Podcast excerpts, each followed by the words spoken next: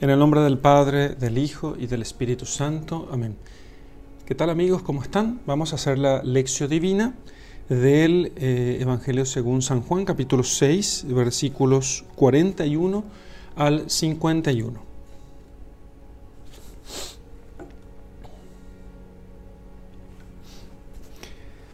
Dice así.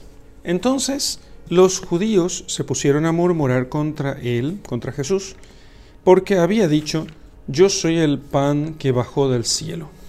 Y decían, ¿no es este Jesús el hijo de José cuyo padre y madre conocemos? ¿Cómo puede ahora, cómo pues ahora dice, yo he bajado del cielo? Jesús les respondió y dijo, no murmuréis entre vosotros, ninguno puede venir a mí si el Padre que me envió no lo atrae, y yo lo resucitaré en el último día. Está escrito en los profetas, serán todos enseñados por Dios.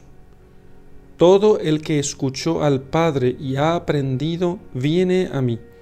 No es que alguien haya visto al Padre, sino aquel que viene de Dios. Ese ha visto al Padre. En verdad, en verdad os digo, el que cree tiene vida eterna. Yo soy el pan de vida. Los padres vuestros comieron en el desierto el maná y murieron. He aquí el pan, el que baja del cielo, para que uno coma de él y no muera. Yo soy el pan, el vivo, el que bajó del cielo. Si uno come de este pan, vivirá para siempre, y por lo tanto el pan que yo daré es la carne mía para la vida del mundo. Muy bien, entonces vamos a, perdón, hacer la lección de, este texto.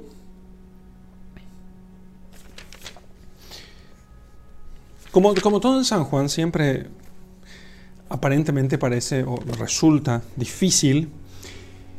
Y después, cuando uno logra destrabar la cuestión, desentrañar el tema, entonces consigue eh, grandes tesoros, ¿eh? grandes tesoros. Entonces, por eso, aunque siempre leer San Juan me asusta un poco, al principio, después eh, logro extraer de él muchísimas riquezas. Esa es la esperanza que siempre tengo. Bueno, entonces, recordemos, aquí tenemos una secuencia. Multiplicación de los panes, Jesús anda sobre las, camina sobre las aguas, luego el discurso del pan de vida. Y en este contexto del discurso del pan de vida es este texto, esta perícopa que vamos a meditar hoy. Entonces, después de que el Señor comience a hablar del, pan de vida, eh, cuando después de que Él diga, esta es la voluntad del Padre, que todo aquel que contemple al Hijo y cree en Él tenga vida eterna y yo lo resucitaré en el último día. Entonces, como Él aparente, eh, no, no, no tan explícitamente, pero se daba a entender de que, eh, como Él dijo, yo soy el pan que bajó del cielo, entonces o sea, yo soy, yo vengo del cielo, yo soy del cielo. Entonces comienzan a murmurar los judíos contra él. ¿Qué es la murmuración? Para que podamos entender esto. La murmuración es cuando alguien dice alguna cosa, ¿sí? Eh, una autoridad o un igual dice algo y no, yo no lo confronto directamente. No es que le respondo o le refuto o me opongo a él directamente, sino lo que hago es comienzo a decir, mm, este tipo está mintiendo, esto es lo que hace aquí, está miente él y nos dice esto. Y... Entonces es como hablar entre dientes, eso es murmurar, murmullos, murmullos. Mm. Cuando alguien dice algo, entonces todo el mundo comienza a hablar, comienza a como conversar en voz baja, en voz, en voz baja, y entonces dice, no, pero no puede ser esto lo que está pasando aquí. Eh, eh, eso es la murmuración. La murmuración. No hace falta que haya mucha gente, hace falta simplemente que yo puedo murmurar. Mm, la murmuración para que, para que sea murmuración propiamente tiene que ser una especie de confrontación con aquello que se está diciendo, pero no frontalmente ni públicamente, sino una confrontación con lo que dice. Claro, si es eh, para que sea pecado, no puede ser una confrontación o murmuración con la falsedad o la mentira, tiene que ser siempre con la, contra la verdad. Entonces, Por ejemplo, cuando nuestros padres nos dicen, bueno, tenés que bañarte. No, yo no quiero bañarme, yo no quiero hacer esto. No quiero, no quiero, eh, ¿por qué me ordenen otra vez? ¿Quiénes son ellos para ordenarme? Etcétera. Entonces, contra una legítima autoridad, yo comienzo a murmurar. También contra un igual, qué sé yo. Mi hermano me dice, necesito que vengas a ayudarme. Bueno, ayuda no es algo malo y yo comienzo a murmurar diciendo, ¿por qué me pide él? El desgraciado que anda, que me trata así y me hace esto y él no, no se merece mi ayuda y me voy yo y bueno, te voy a ayudar. ¿Comprende? Entonces acá hay un pecado que es la murmuración y eh, propiamente. Entonces eso es la murmuración. Fíjense ustedes para que entendamos en qué consiste este, este pecado, el pecado de la murmuración. Entonces, yo soy, como él dijo, yo soy el pan que bajó del cielo. Ellos comenzaron a murmurar diciendo, ¿no es este Jesús, el hijo de José, cuyo padre y madre conocemos? Todo cierto, ¿eh? Está aquí todo cierto. ¿Cómo pues ahora dice yo he bajado del cielo? O sea, está mintiendo. Dice que, está, que ha bajado del cielo, está mintiendo. Entonces comienzan a murmurar ellos contra las palabras de Jesús. Jesús, sabiendo lo que ellos decían en su corazón, lo que pensaban, lo que sentían, entonces Él les responde a ellos, no murmuréis entre vosotros, ninguno puede venir a mí, ninguno puede venir a mí, sino si el Padre que me envió no lo atrae, yo lo resucitaré en el último día.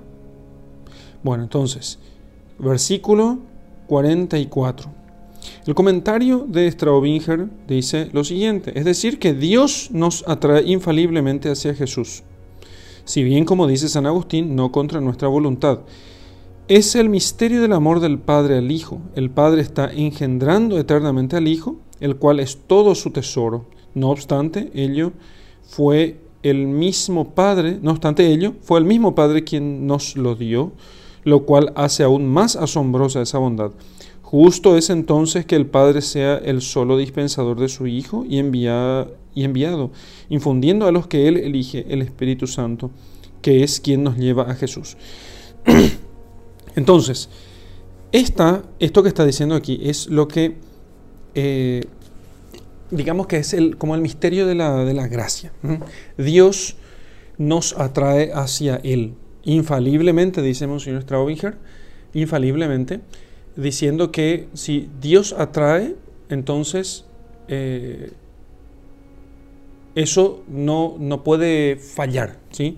Entonces, aquí hay un misterio que nos cuesta un poco entender y que vamos a hacer el esfuerzo de poder explicar. Y aquí mi intención es explicar lo que sostiene la iglesia y sostuvo desde siempre. Y si fallo en esta explicación, que es muy compleja, yo siempre me someto a lo que dice la iglesia. Entonces, los teólogos suelen distinguir para poder entender esto lo que se llama la gracia suficiente y la gracia eficaz. Entonces, para entender esto hay que comprender que Dios atrae infaliblemente, porque si no, no sería atracción propiamente, sino que sería simplemente una especie de inducción. Dios atrae infaliblemente. ¿Y eso por qué? Fundado en las palabras que dice aquí, ninguno puede venir a mí si el Padre que me envió no lo atrae. ¿Sí? Entonces, el Padre es el que concede esa eh, gracia por la cual Él atrae a los corazones, a las almas hacia Jesús. Si el Padre no lo atrayese, Él no vendría. Claro, aunque esto uno puede decir, bueno, entonces uno em, es como que está obligado por Dios a escuchar a Jesucristo, a creer en Él obligado sería ir contra la voluntad de esa persona, pero la persona que es atraída por Dios no es atraída por Dios contra su propia voluntad, sino que por el contrario, la persona es atraída libremente, o sea, se da esta conjunción de dos cosas, de gracia y libertad.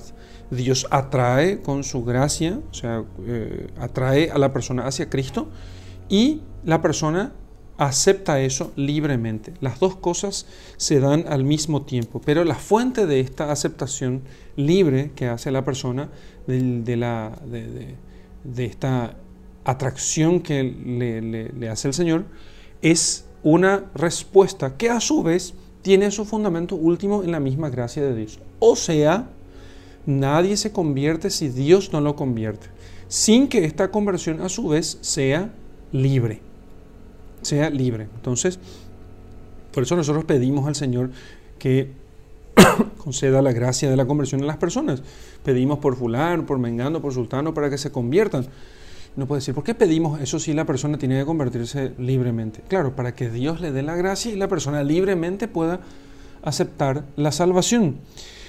Entonces cuando dice el Señor, nadie puede venir si el Padre que me envió no lo atrae. Y está diciendo que si el Padre engendró, lo que dice en otras palabras aquí, Monseñor Straubinger, si el Padre es el que engendra eternamente a su Hijo y da todo a su Hijo, también aquellos que creen en Jesús son dados por Dios. Entonces, así como eh, toda la riqueza de la divinidad es dada por el Padre al Hijo, así también aquellos que han de creer en el Hijo también eh, son dados o entregados por el Padre al Hijo. Por eso es el Padre el que tiene que atraer a todos hacia, hacia el Hijo. ¿Y cómo lo va a hacer eso? Y lo va a hacer con, con el Espíritu Santo, que es el que santifica las almas, o sea, el que inclina, porque en eso consiste la santificación, inclina las voluntades hacia el bien. No hay mayor bien que Dios presente en la persona de su Hijo Jesucristo. Entonces, quien se acerca a Jesucristo, ¿sí? es, se acerca porque en Él hay gracia. ¿Y quién no se acerca? ¿No tiene la gracia de Dios? Si Dios quiere que todos los hombres se salven y lleguen al conocimiento de la verdad, dice la Escritura. Todos tienen gracia suficiente para acercarse a Dios. ¿sí? Y ciertamente el que no sigue a Cristo, es culpable, si, pudiendo hacerlo no lo hace, es culpable de eso es culpable. Entonces, el que peca es culpable de su pecado, siempre. Sin embargo, sin embargo, el que peca, aún siendo culpable de su pecado, el que nosotros venzamos al pecado es gracia de Dios. O sea, Dios nos concede a nosotros una fuerza para poder hacerlo. ¿Qué viene primero? ¿El querer de Dios o el nuestro? Claro, en la eternidad tiene que venir primero el querer de Dios, pero resulta que esto no niega nuestra naturaleza, libre, que es libre, no niega nuestra libertad, sino que además, eh, por otra parte, al contrario, la eleva. No coarta nuestra libertad, sino que la eleva, porque todo bien que nosotros podamos hacer siempre tiene su fuente última en Dios. Bueno, esto es muy complejo, pero así explican los teólogos este misterio de la relación entre la gracia y la libertad. Ninguno puede venir a mí si el Padre que me envió, pero en la lección divina, en la primera parte de la lección divina total, en la lección, nosotros tenemos que concentrarnos sobre todo en lo que dice Jesús. Que ninguno puede venir a mí, ninguno puede venir a mí si el Padre que me envió no lo atrae. O sea que ese Padre al que ustedes adoran, dicen que adoran, le dice Jesús a aquellos hombres, ese es el Padre que me envió a mí. Y si Él me envió, Él tiene que atraer a los corazones hacia mí. Entonces, si ustedes no me creen, si ustedes no, me, no, no, no son discípulos míos, si ustedes no aceptan mi palabra, lo que está diciendo es que el Padre no les atrajo entonces a ustedes. Él no les dio a ustedes la gracia. Terrible sentencia la de nuestro Señor. Lo que está diciendo es eso. que no es una cuestión de que yo les convenza. Esto es muy importante. Incluso para el que tiene la experiencia de conversar con ateos, eh, protestantes o incrédulos en general, eh, agnósticos, eh, uno siempre piensa que son los argumentos los que atraen a las almas hasta Cristo. Entonces, claro, uno por una especie de demostración argumentativa del tipo, mira, 2 más 2 es igual a 4, entonces eso queda evidente y la persona va a decir, ah, ahora creo. Es cierto que la argumentación ayuda, pero si el Padre no lo atrae, no hay argumentación que pueda convencerle. Las argumentaciones pueden ser muy buenas, pueden funcionar muy bien, pueden ser exactas inclusive, pero si el Padre no lo atrae, por eso hay que acompañar la predicación y el apostolado con la oración. Hay que acompañar la predicación y el apostolado con la oración. Para que el Padre sea el que atraiga a, aquel corazón, no solamente a nuestros argumentos. Em, entonces, ninguno puede venir a mí si el Padre que me envió no lo atrae. El Padre que me envió es el que tiene que atraerlo. Yo, y yo lo resucitaré entonces en el último día. La obra de la resurrección final será obra del Hijo y resucitarán para la vida todos aquellos que han sido atraídos por el Padre. Porque esta relación entre el Padre y el Hijo se da eternamente y nunca se separan. No es que cuando el Hijo toma carne, toma la naturaleza humana, Él se separa del Padre, sino que Felipe, el que me ve a mí, ve al Padre. El que me ve a mí, ve al Padre. Entonces, todo el que escuchó al Padre y ha aprendido, viene de mí. Viene a mí, perdón. Todo el que escuchó al Padre y ha aprendido, viene a mí. ¿Cuándo escuchamos al Padre? Bueno, podríamos decir que durante todo el Antiguo Testamento hemos escuchado al Padre. Y el que escuchó al Padre y aprendió, ese va a Jesucristo. O sea, que aquel que escuchó el Antiguo Testamento y las Escrituras, todo el Antiguo Testamento, y aprendió de verdad, cuando vea a Jesucristo va a decir, este es el Mesías. Y de hecho, hay que decir que hay muchísima gente que en la época de Jesucristo ah, creyeron en él, aunque lo hayan crucificado y compañía, hay mucha gente que creyó en él, no solamente sus apóstoles. De hecho, ah, si podemos dar algunos números, no podemos olvidar, de los doce, luego de los 72 discípulos, 72 personas es mucha gente, ¿no? Pero más que eso también tenés 3.000 personas bautizadas en la mañana de Pentecostés. Y también la multitud incontable, 5.000 hombres sin contar mujeres y niños. Bueno, entonces, y había mucha gente que se había bautizado. Los discípulos predicaban eh, por los pueblos y, bautizaban gente continuamente. Y después eso continuó con, los judíos en el tiempo inmediatamente posterior a la, a la resurrección de nuestro Señor. Entonces, ¿por qué esas personas creían? Porque los discípulos lo que hacían era hablarles a ellos de cómo en Jesús se cumplían las profecías del Antiguo Testamento, las palabras de los profetas, las figuras que se encontraban en la ley de Moisés, todo eso se cumplía en Jesús. Y el que ha aprendido, eso les le, han seguido a Jesucristo. ¿Por qué entonces los doctores de la ley, fariseos, sacerdotes, escribas, no todos, pero muchos de ellos, no creyeron en Jesús? Buen tema. ¿Por qué ellos no creyeron en Jesús? Ellos no creyeron en Jesús porque ellos, aunque leían las escrituras, no la conocían, no entendían las escrituras. Y eso es porque ya en el tiempo de nuestro Señor pasó una cosa similar a lo que pasa un poco en nuestros tiempos. La gente, y pasó también un poco en la Reforma Protestante, no entendía las escrituras porque las entendía con discernimiento de la carne, con prudencia de la carne. Entonces discernían las cosas no según el Espíritu, sino según la carne.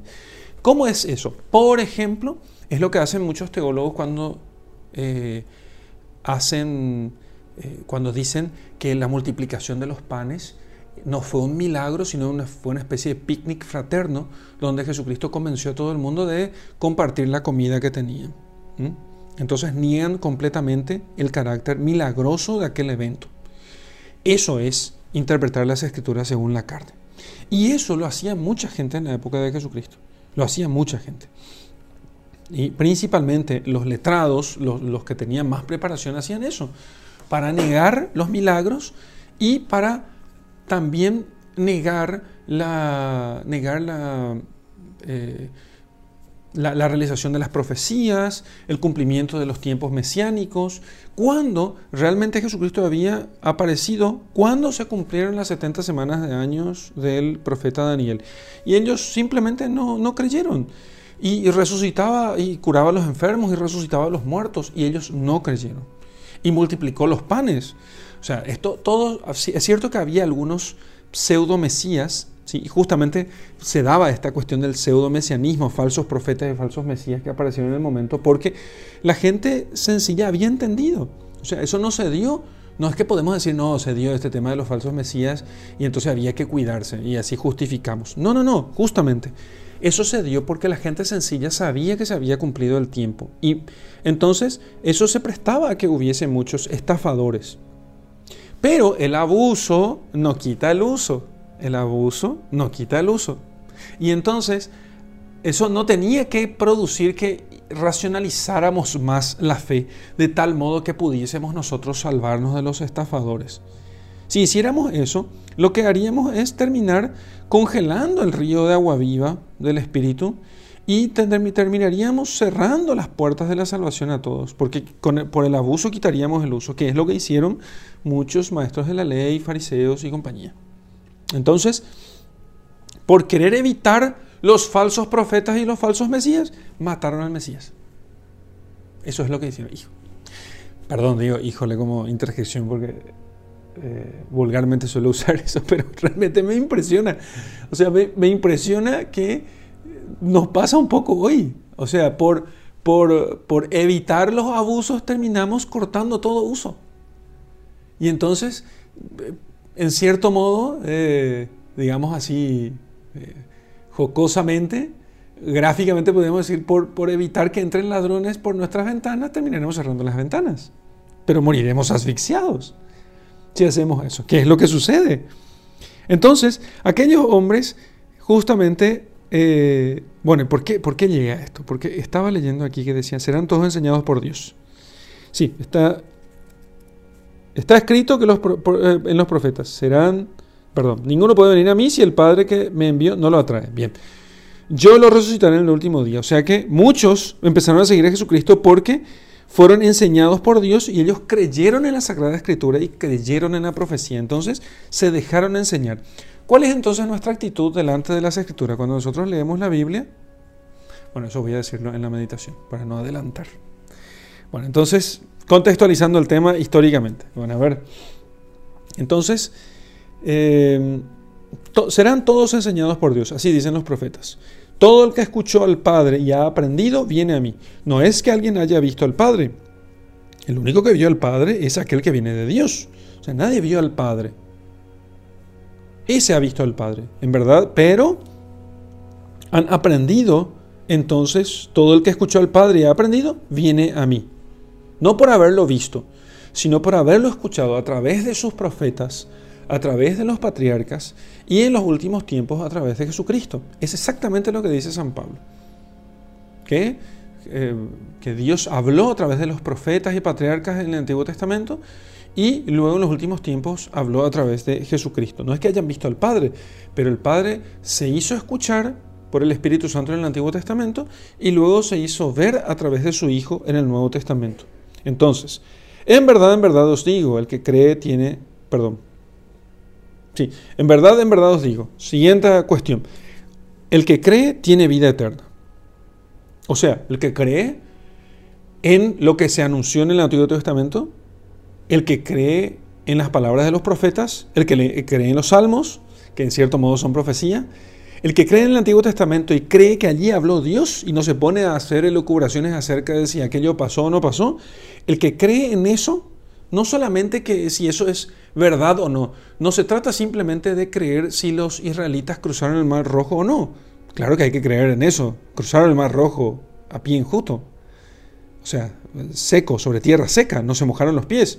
Pero no es, el tema central. El tema central es entender que Dios interfiere en la historia para la salvación de su pueblo. Que interfiere en la historia para la salvación de su pueblo. Claro, implica creer que aquello sucedió realmente, que es histórico, que es histórico. Em, entonces, pero implica creer que allí Dios te está enseñando algo y que aquel hecho es figura de lo que vendrá. Y entonces, el que cree, el que cree, el que cree que Dios, ¿en qué creen que? Que cree que la Biblia es verdadera, Sí, pero no solo. El que cree que Dios interfiere en la historia. El que cree que Dios no ha abandonado al hombre. El que cree que Dios, la realidad divina, se, digamos así, en cierto modo, se eh, entrelaza, no, es que se confunde, ojo, se distingue siempre, pero se entrelaza en la realidad creada, en las criaturas. Por eso dice San Pablo que en Dios vivimos, nos movemos y existimos. Y dicen los teólogos que Dios eh, está en las criaturas por presencia, por esencia y por potencia, pero no, no que se confunda con ellas, las criaturas son una cosa distinta de Dios. Pero el que cree eso, el que cree eso, creerá fácilmente que es posible todo aquello que lee en las Sagradas Escrituras. Que y que son posibles los milagros, porque creer que es, es posible un milagro es creer que en Dios vivimos, nos movemos y existimos. El que cree entonces entonces dice, el que cree tiene vida eterna. El que cree eso, ese tiene vida eterna, porque entonces va a aceptar al Hijo del Hombre, que es el pan verdadero. Yo soy el pan de vida. Ahora, y empieza entonces ahora de nuevo a reforzar el discurso sobre el pan de vida. Yo soy el pan de vida. O sea, la, vida, ¿a qué se refiere? ¿Por qué dice el Señor que tiene que ver vida eterna con el pan de vida? Y porque la vida no es posible mantenerla sino porque se alimenta aquel organismo que tiene vida. Entonces, eh, eh, eh, es muy, muy claro esto de que si no hay alimento, no hay vida. ¿Ok? Entonces, si no hay alimento, no hay vida. Entonces, yo soy el pan de vida, justamente para que tengan la vida eterna. Vuestros padres, y ahora va la figura del maná en el desierto, vuestros padres comieron, comieron en el desierto el maná y murieron. He aquí el pan, el que baja del cielo, para que uno coma de él y no muera. ¿Ven? Entonces, he aquí el pan que baja del cielo. No como vuestros padres, que comieron un pan que bajaba del cielo, que era solamente una figura del pan que vendría. ¿eh? O sea, una figura, porque también aquello sirvió como figura, porque después vendría un pan que baja del cielo y que nos daría la comida para poder entrar a la tierra prometida, al, cielo. Entonces, el que come del pan de vida eterna, ese entonces entra al cielo. ¿Sí? El que come dignamente, no, el que come indignamente es como que no comiera. El que come dignamente el pan que baja del cielo, la Eucaristía, el que comulga dignamente, ese puede entrar al cielo. Como los israelitas en el Antiguo Testamento que cuando ellos ya no tenían que comer y tenían que quedar en el desierto porque Dios les había prohibido entrar a la tierra prometida. Entonces, con la permanencia en el desierto, ellos tenían que purificarse de su mentalidad de esclavitud, porque ellos, les, como estaban tan acostumbrados a la esclavitud, decían que, bueno, aguantemos la esclavitud y no, no salgamos de Egipto porque ya estamos bien allá, ya nos acostumbramos, ya nos adaptamos. ¿Por qué tener que ir a luchar? por la tierra prometida? ¿Por qué luchar por la virtud? ¿Por qué luchar por, todo esto? Entonces, no, ahora van a tener que quedarse en el desierto, superar la mentalidad de esclavitud, ¿sí? desear la tierra prometida, mientras eso, para que aumente el deseo de la tierra prometida en ustedes, se quedarán en el desierto y entonces, mientras tanto, les alimentaré con perdices y con... Eh, las perdices le daban carne y el pan les daba el maná, que era una, como una especie de, quedaba como una especie de capa tipo rocío sobre, las, sobre la hierba, la hierba baja del desierto, por supuesto. Y entonces ellos juntaban y era una, como una cosa un poco granulada, pero que parecía el pan. Entonces era el pan, un pan del cielo, era un pan del cielo que caía y que ellos recogían para el día, no podían recoger y guardar para el día siguiente, tenía que ser consumido en el día. Pero esos israelitas, como esto era figura y no realidad, ellos murieron en el desierto. De hecho, son sus hijos, de aquellos adultos que salieron de Egipto, los hijos que no estaban acostumbrados a la esclavitud, ellos son los que entraron a la tierra prometida. Y en, esta tierra que mana leche y miel. ¿sí? Que mana leche y miel. La, dulzura y el alimento se, daban en esta tierra. ¿no? Y es como el cielo, ¿no? La tierra prometida es el cielo, es, es la figura del cielo. Pero yo soy el pan de vida. Los padres vuestros comieron en el desierto el maná y murieron. Pero he aquí el pan, el que baja del cielo, para que uno coma de él y no muera. Entonces ahora el que come de este pan, que yo soy el pan, dice el Señor, no morirá. Yo soy el pan, el pan vivo, no el pan de vuestros padres, que no es un pan vivo. No es que sea un pan muerto, el pan que nosotros consumimos no está muerto, nos da a nosotros la vida, pero no es un pan vivo propiamente. ¿Qué significa que sea pan vivo? Que tiene vida propia. La Eucaristía tiene vida propia. Tiene, allí hay verdaderamente un corazón que late sustancialmente. Hay una vida humana y divina al mismo tiempo en una sola persona. La persona del verbo está allí sustancialmente, no al modo de los cuerpos, sino al modo de las sustancias. Al modo de las sustancias. No voy a entrar aquí a explicar la cuestión filosófica, que pueden verlo en el curso de Teología de la Eucaristía. Allí hablamos sobre cómo está presente Jesucristo, Dios y hombre, en eh, verdadera, real y sustancialmente en la Eucaristía. Pero decimos que no está al modo de los cuerpos, está al modo de las sustancias, al modo de las sustancias. Así que entonces, el pero está realmente allí. Por eso decimos, allí está Jesús. Y ese mismo Jesús que caminaba por Palestina, que caminaba por tierras palestinas, ese Jesús es el Jesús que está presente en la Eucaristía. Por eso dice, el pan, yo soy el pan vivo, el pan, el vivo, el que bajó del cielo. Y si uno come de este pan, vivirá para siempre. Y por lo tanto el pan que yo daré es la carne mía para la vida del mundo. Por lo tanto, el pan que yo daré no es otra cosa que mi carne, mi carne que está unida a la persona, a la persona del verbo, a mi persona, ¿sí? O sea, es mi carne. Yo, verbo eterno, no podría alimentarles a ustedes de otro modo que con mi carne. ¿Por qué eso? Bueno, vamos a explicar aquí.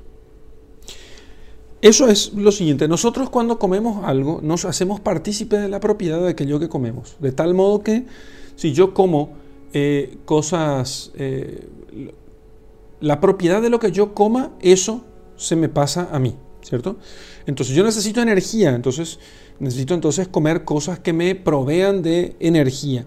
Necesito de ciertas vitaminas, entonces yo tengo que comer cosas que tengan ciertas vitaminas. Si necesito vitamina C, entonces lo que hago es consumir más eh, alimentos cítricos. Eh, y así, etcétera. Ahora no recuerdo, pero los más ejemplos ustedes mismos pueden encontrar. Entonces, si yo quiero vida eterna, entonces yo tengo que consumir algo que tenga vida eterna. ¿Cómo voy a alimentarme de algo que tiene vida eterna eh, si este algo no es material? Entonces, digamos que la providencia tiene un problema. Claro que no tiene un problema, estoy simplemente haciendo la distinción aquí. La providencia tiene un problema. ¿Cómo le va a dar vida eterna con algo material si es que la vida eterna por naturaleza no puede ser material? Lo material en realidad tiene que ser, tiene que ser eh, eh, eh, corruptible, porque lo material por definición es corruptible. No hay nada que tenga cuerpo que sea incorruptible. Todo lo corpóreo es corruptible. Entonces, ¿qué tiene que hacer Dios? Dios tiene que darle a alguna realidad corpórea la propiedad de la incorruptibilidad. Sin embargo, como todavía no estamos en el tiempo de la, resurrección de los muertos y cuando se dé que los, la, materia participe de las propiedades del espíritu, ahora el espíritu participa de las propiedades de la materia. Eh, por eso, aunque nuestra alma es inmortal, nosotros no, nos cansamos, eh, nos agotamos, nos desanimamos, etc. Entonces, porque todavía el espíritu participa de las propiedades de la materia, pero en la después de la resurrección de los muertos, en el nuevo cielo y la nueva tierra, la, materia participará de las propiedades del espíritu. Por eso los cuerpos, por un don especial de Dios, por supuesto. Y mientras tanto, nosotros necesitamos entonces alimentarnos de algo que sea, porque, ¿por qué tiene que ser así? ¿Mm? Y porque nosotros necesitamos ver, Dios quiso encarnarse, la decisión de Dios fue hacerse carne, tomar materia, asumir la materia para que esto sea un, un inicio de la resurrección de los muertos. Entonces, tuvo la fantástica idea, realmente no podía ser de otro modo, tuvo la fantástica idea de eh, instituir el sacerdocio para que el sacerdocio pudiese hacer sus veces de tal modo que siempre pudiera estar presente, eh, pudiera realizarse o confeccionarse la Eucaristía. Entonces, él, el primero, como él es sacerdote eterno según el rito de Melquisedec, él confecciona la Eucaristía diciendo, esto es mi cuerpo. Y aquel cuerpo, eh, su cuerpo está presente allí al modo de las sustancias. Fíjense que al mismo tiempo, ese mismo día de la última cena, él tenía su cuerpo completo. Todavía no había sido azotado, ni maltratado, ni crucificado. Estaba su cuerpo entero, pero también su cuerpo ahora estaba presente en ese pan que estaba dando a sus apóstoles. ¿Y cómo estaba presente allí? Al modo de las sustancias al modo de la sustancia. Entonces era su cuerpo, por eso dijo, esto es mi cuerpo y este es el cáliz de mi sangre.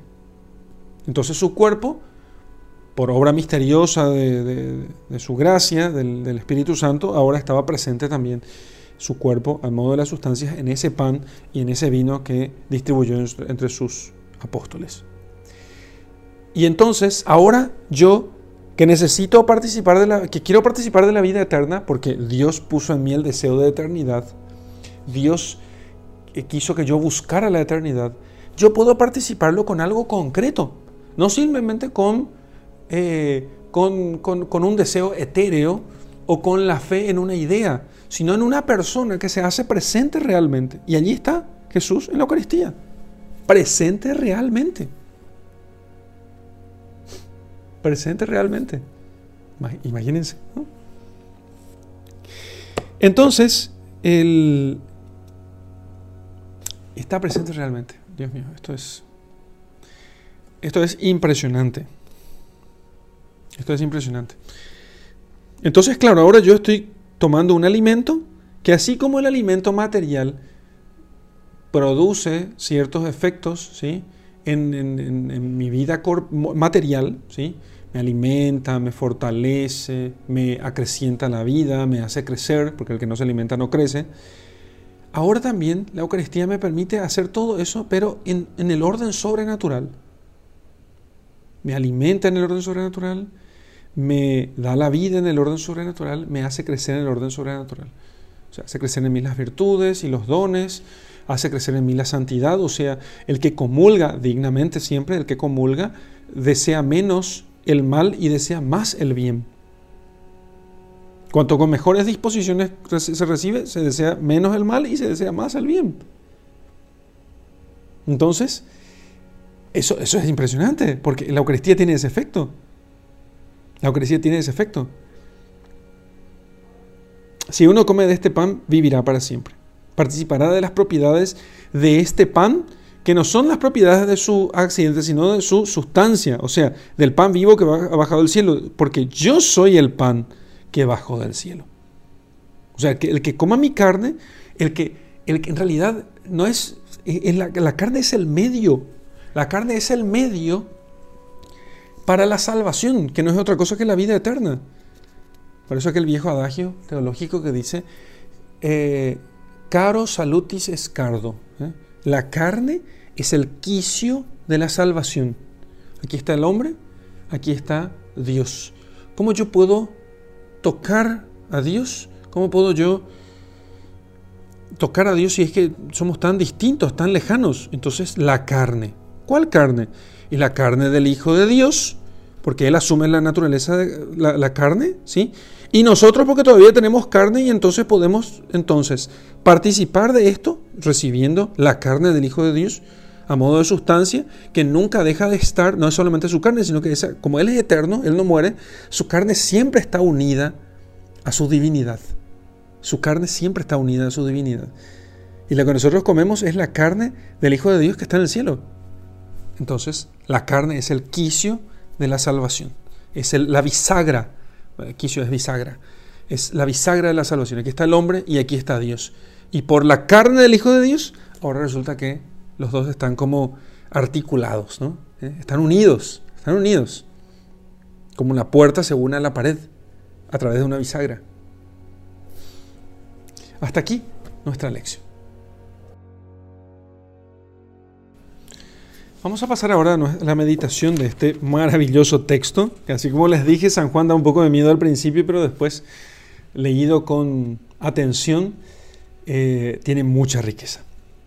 Mucha riqueza. Bueno, entonces,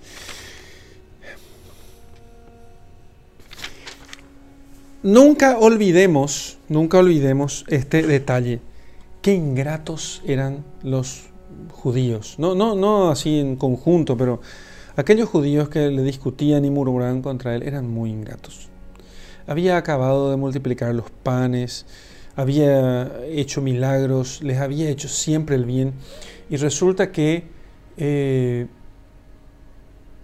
resulta que siempre eran muy ingratos y siempre maltrataban a Cristo a pesar de los, los milagros que hacía. Por eso nunca tenemos que decir, ah, si yo viese los milagros de Jesús, entonces yo creería enseguida en Él, por favor, quiero ver un milagro. No, nosotros tenemos que creer en Él sin los milagros. Bienaventurados los, los ojos, no, los que creen sin haber visto. Bienaventurados los que creen sin haber visto. Entonces procuremos esa bienaventuranza no, no la de los incrédulos, no de aquellos que piden signos, porque no, los merecemos. Creamos en Jesús, que es el Hijo de Dios, y obedezcámosle. Entonces, pero muchos todavía murmuran diciendo, ¿y qué va a hacer Jesús? Y no solamente Jesús, ¿y qué va a hacer la iglesia? ¿Y qué va a hacer la iglesia si la iglesia ha cometido tantos errores a lo largo de los siglos? ¿Y qué va a hacer la iglesia? ¿Qué nos va a enseñar la iglesia si la iglesia está llena de pedófilos? Si está llena de abusadores, si está llena de criminales y delincuentes. ¿Qué va a decirnos? No? Justamente porque lo dicen, los, que, dicen eso, lo dicen porque no quieren, no quieren que nadie les diga lo que tienen que hacer. Lo, pasaba con Jesucristo. El tema no era simplemente de dónde venía. Los signos eran maravillosos, o sea, eran grandiosos. Y sin embargo, aún con signos grandiosos, aún con signos grandiosos, ellos se resistían a creer porque eso implicaba una conversión a la cual ellos no estaban dispuestos. Por eso hacen todo este tipo de, todo este tipo de objeciones. Por eso hacen todo este tipo de objeciones.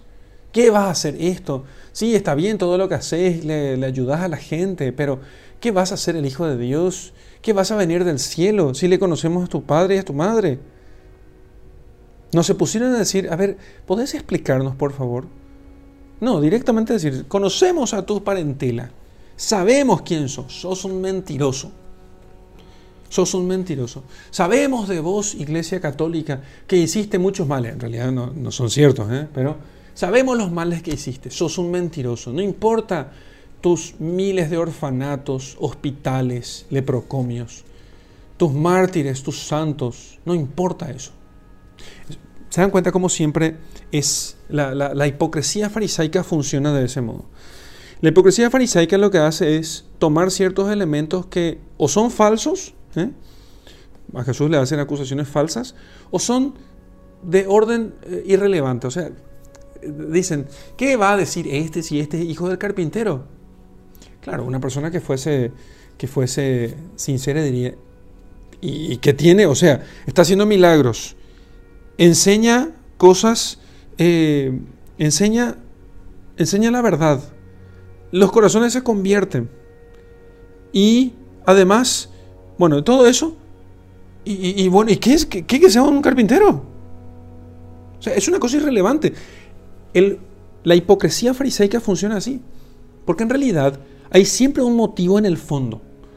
Un motivo en el fondo que no lo va a decir, porque es, es, es, infame, ¿no? Es siempre infame el motivo. Entonces hay que decir, no, lo que pasa es que era hijo del carpintero, no, lo que pasa es que ellos dijeron que, o él dijo que eh, él iba a destruir el templo y reconstruirlo en tres días.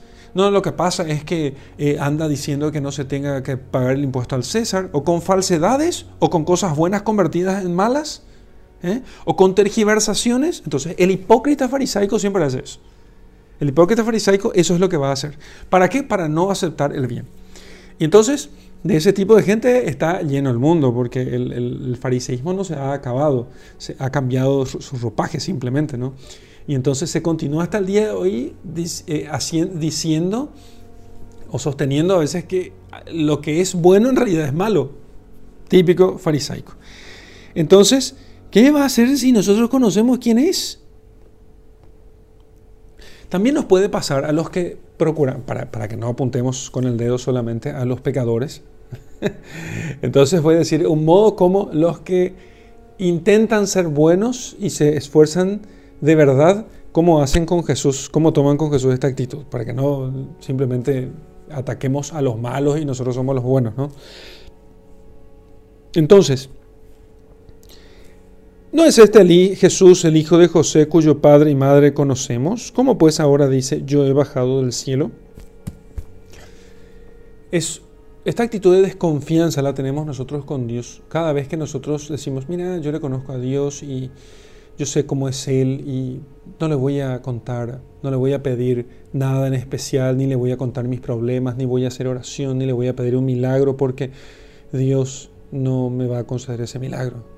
Yo confieso que muchas veces en mi vida durante años solía, solía decir eso y con esta lección realmente entendí que no, no, no podía seguir diciendo eso.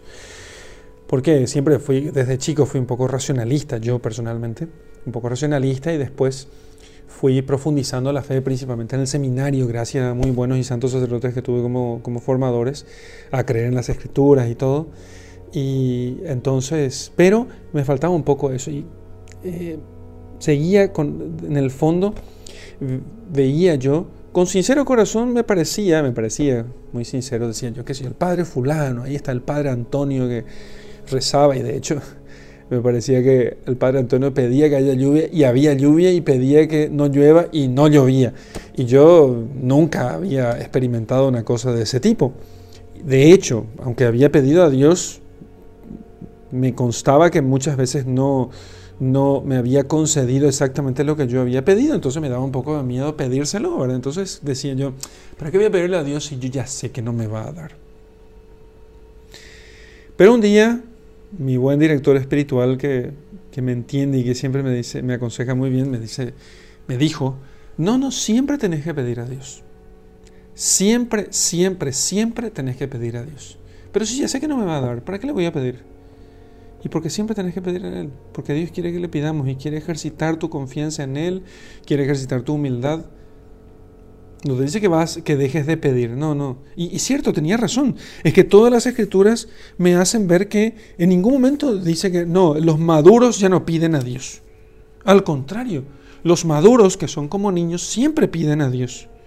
Y siempre creen en Dios como un niño, o sea, con esa confianza filial del hijo con su padre. Del que no se pone a racionalizar la cuestión es un problema el tema de la racionalización de la cuestión porque queremos nosotros defender nuestro corazoncito orgulloso.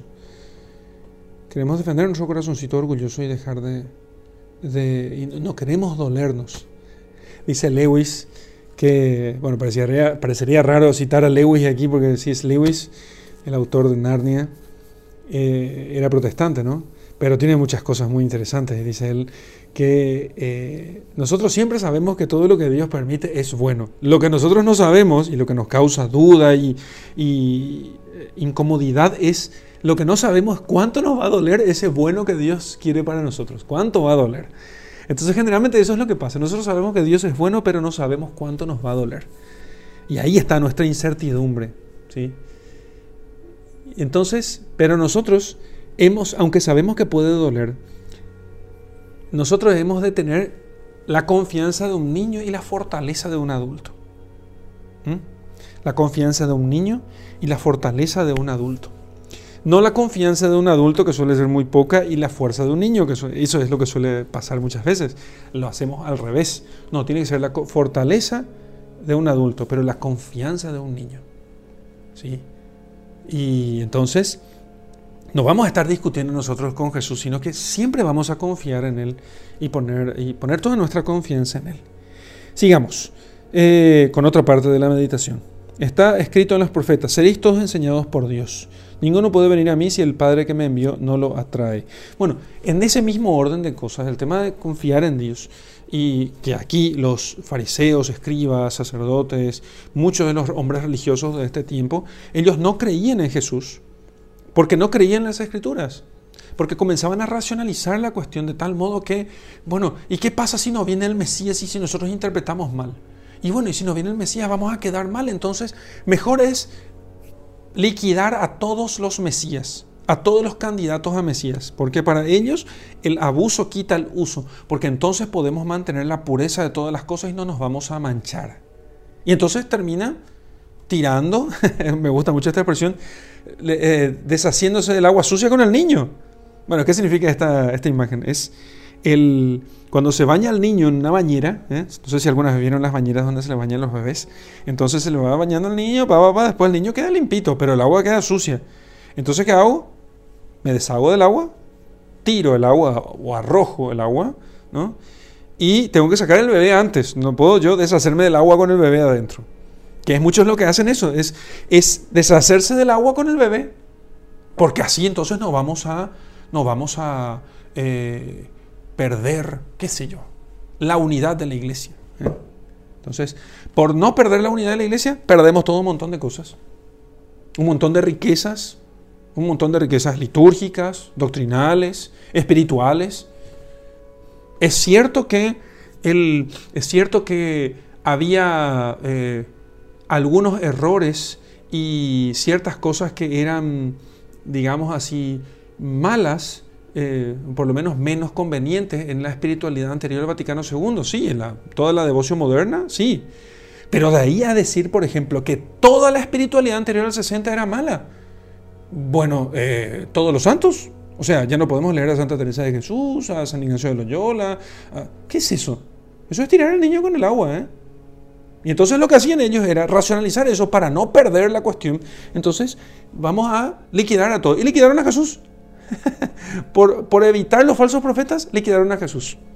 Yo recuerdo una cosa muy interesante del obispo que me ordenó Monseñor Livieres, que un día le dije yo a él, justamente por esa mi cualidad de racionalista y por querer evitar todo y por el abuso, quitar el uso también, Monseñor Livieres, eh, él era muy benévolo con, fundadores y con las personas que querían fundar comunidades aquí en, en mi diócesis. Entonces un día les dije yo, mira, fulanito de tal, no, usted no tiene que permitir eh, tales comunidades, las comunidades de retiro, las comunidades de, qué sé las comunidades religiosas nacientes, hay que controlar más el tema y ver si tienen la capacidad de hacer. Y me dijo una cosa impresionante que yo creo que ya comenté en otra lección divina.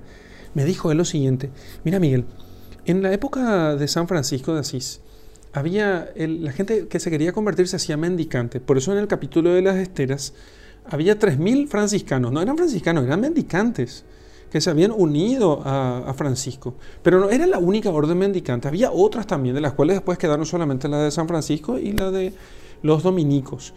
Y entonces, el, pero si simplemente se cortaba todo porque había abusos y había gente falsaria o había gente que no vivía realmente las virtudes cristianas, aunque eran mendicantes, si se cortaba todo eso, nunca hubiéramos tenido nosotros a una orden franciscana que tantas glorias dio a la iglesia. Y entonces, de repente, uno puede tener algunas, la mitad si querés, de comunidades de retiro que cometen abusos, pero no se puede negar el gran bien que muchas de ellas han hecho.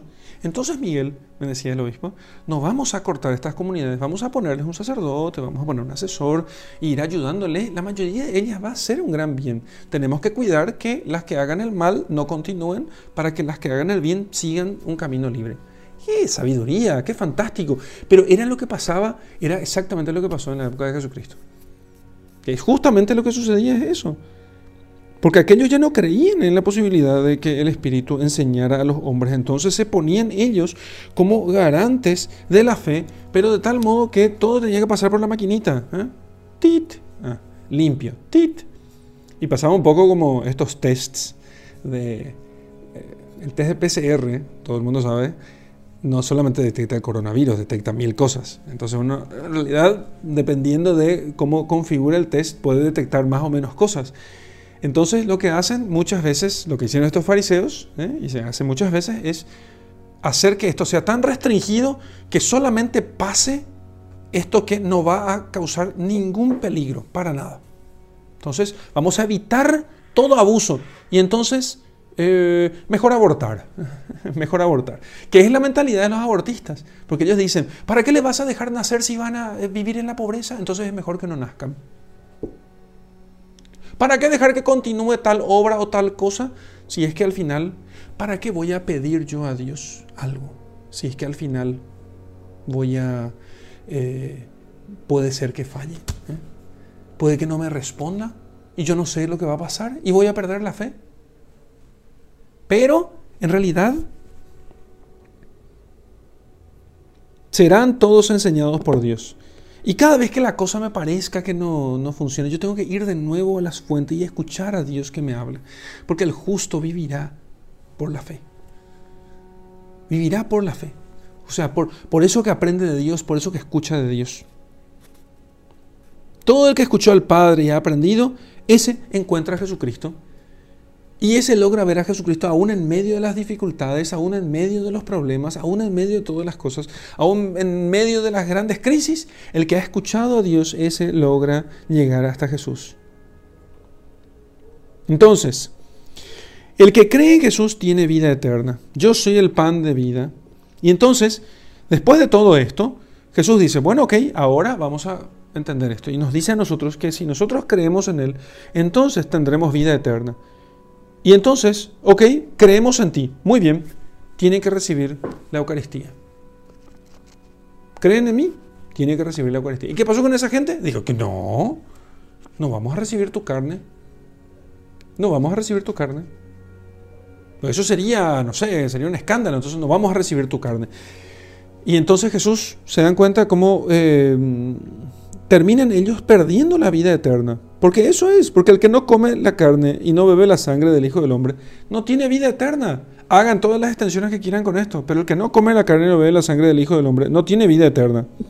Y si rechaza voluntariamente esto, eh, culpablemente, digamos, si rechaza culpablemente, sabiendo que allí está la vida eterna, ese ha perdido la vida eterna.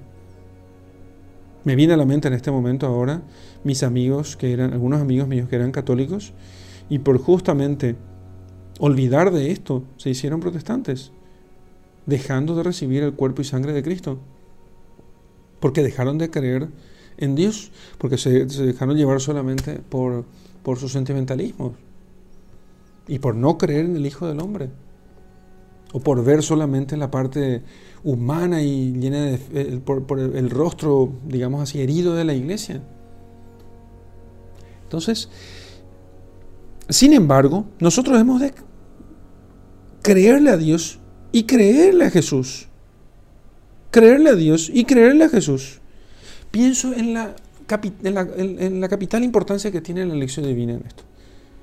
Que nosotros leamos las Sagradas Escrituras y creamos en Él y rumiemos su palabra y volvamos una y otra vez sobre el texto y creamos, pero miremos el texto como quien cree para que todo esto vaya dando forma a nuestro corazón, para que nosotros tengamos los mismos sentimientos de Cristo, para que sintamos como Él, para que creamos como Él, para que seamos finalmente como Él.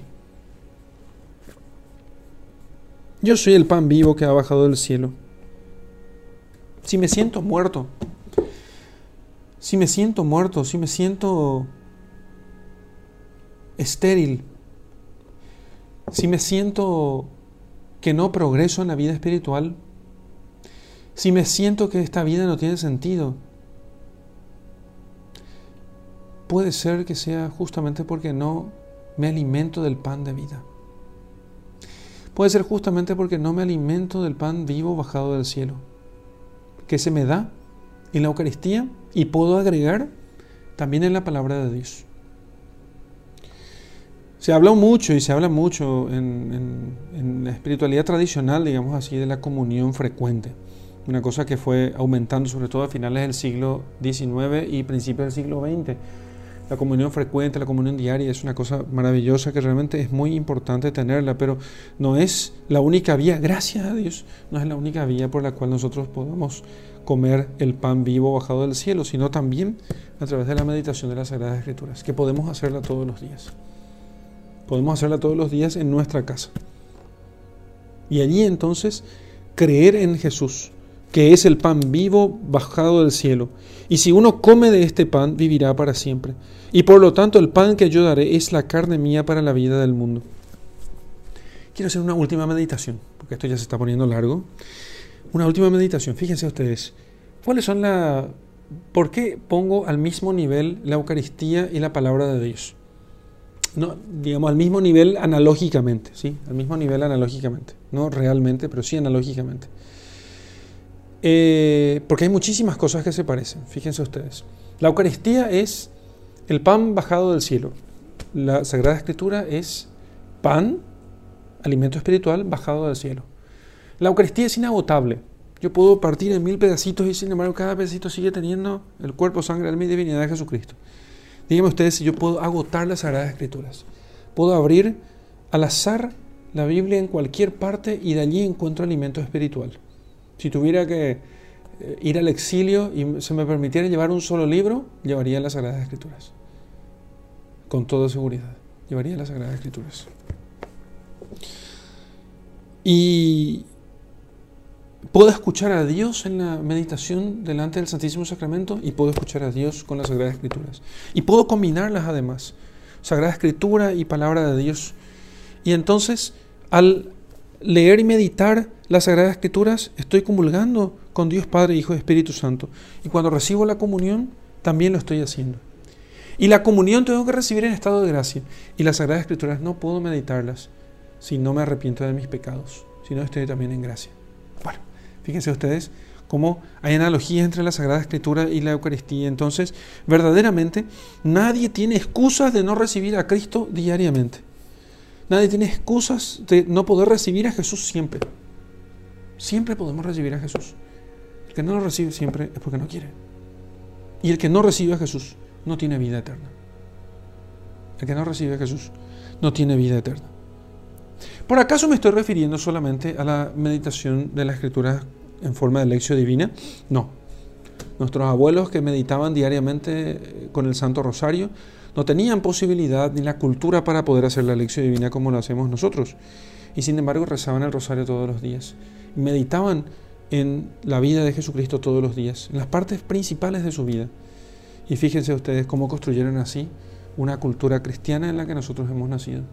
Gracias a ese rosario diario rezado en familia, en muchas familias, nosotros pudimos hacernos cristianos. A veces quizás no en nuestra familia, quizás en la familia del vecino, pero ese vecino cuyo ejemplo hizo que mi familia se acercara a Dios y entonces así pudiéramos nosotros eh, conocer, amar y servir a Dios. Entonces, si Cristo no hubiese bajado al mundo para enseñarnos la verdad y para además dejarnos los sacramentos, muy en especial la Eucaristía, moriríamos de hambre, no llegaríamos a la vida eterna. En este desierto en el cual vivimos, en este valle de lágrimas, no podríamos nosotros llegar a la tierra prometida si no hubiese sido por el pan vivo bajado del cielo. Hasta aquí nuestra meditación.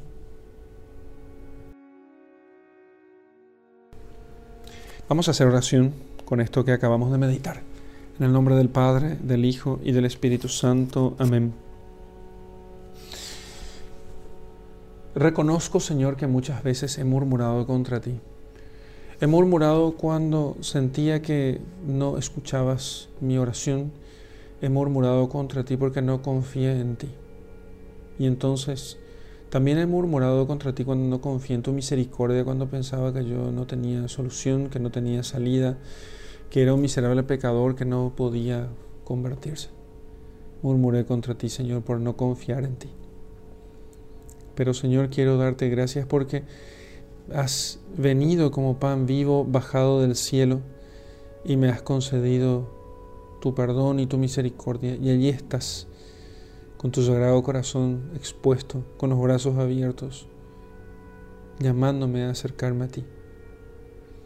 Por eso te doy gracias, Señor, porque has venido a mí, a nosotros, a tu iglesia, has venido a todos los hombres para que recibiéndote pudieran tener vida eterna, porque nos amas, porque me amas, y porque me amaste y te entregaste por mí, como decía San Pablo.